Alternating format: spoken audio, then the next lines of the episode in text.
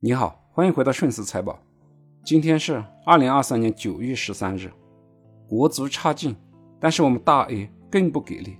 今天创业板指再次创出了三年以来的新低，上证指数又回调到了三千一百点附近，打响了三千点的保卫战。两周前，也就是今年的八月二十八日，上证指数在四大超预期的救市政策刺激下。高开百分之五点零六，但是刚开始就已经结束了。刺激政策的药效恐怕还没有持续一分钟，就已经基本失效了。上证指数再次下跌。对于这次砸盘，把量化交易推到了风口浪尖，认为量化交易是砸盘的元凶。虽然各量化交易机构讲不是他们干的，但最终三大交易所还是出台了一些政策规范。高频量化交易对于这一轮的大幅下跌，量化交易似乎是割了所有人的韭菜。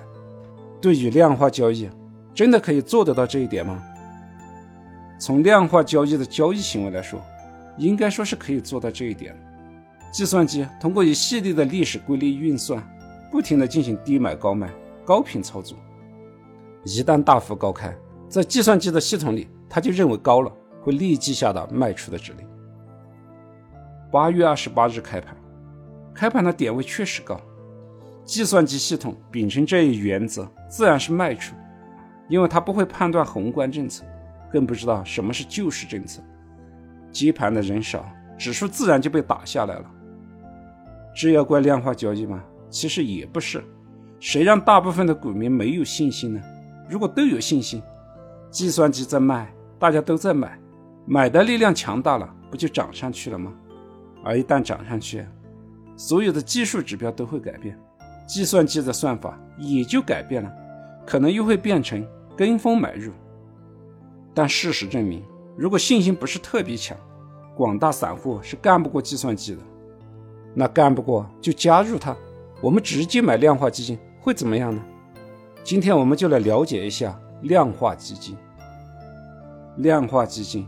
其实就是记住数据、投资逻辑和计算机等，对投资中驱动股市上涨的因素进行分析和归纳，最终构建一个新的投资模型，然后让计算机在市场中下达买入或者卖出的指令。希望记住历史上的有效规律，在未来获得好的收益。一般来说，量化基金都是以某一宽基指数来作为对标，比如说。沪深三百指数、中证五百指数，通过量化的操作，希望能够战胜指数，得到比指数更高的收益。在实际的操作中呢，又会用到两种方法：一种是分散买股，用自己构建的模型，通过对股票基本面和技术指标的计算，不停的更换自己认为优选的股票，以求战胜指数；第二种方法是通过一系列的技术指标的分析。搭建低买高卖的交易模型，每天在市场中进行高频交易。两种方法从理论设计来说都是非常完美的。那么在基金经理实际的操盘中效果如何呢？从市场的表现来看，私募量化基金表现得更好一些。目前私募量化基金的规模大约为一点二万亿。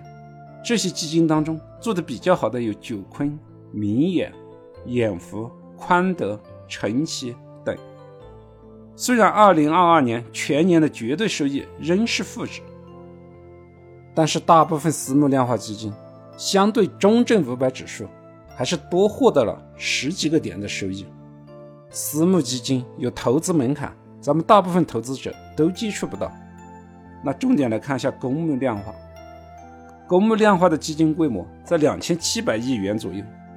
今年比去年还多了五百亿元。这两年表现比较优秀的有金元顺安元企、国金量化基金和招商量化基金。在整个市场上有三百多只量化基金，分析起来也比较复杂。我们就选两只近期表现比较好的量化基金来进行分析一下，看看量化基金的特点。我们先来看一下国金量化多因子股票基金。这只基金的成立时间有将近五年，回看收益情况，可以看到相对中证五百指数来说，成立之后，它就一直没有跑过中证五百指数，直到二零二二年的四月底，股市触底反弹之后，才开始大幅跑赢指数。可见量化不是神丹妙药，在这只基金五年的时间里，表现较好的时间也就是一年多。虽然在这一年多的时间里，获得了将近百分之五十的绝对收益，但是持续性如何，确定性还是存疑。那么，另外一只是什么情况呢？我们下期接着聊。感谢您的聆听，欢迎点击订阅按钮，及时获得节目的更新。顺思财宝，下期再见。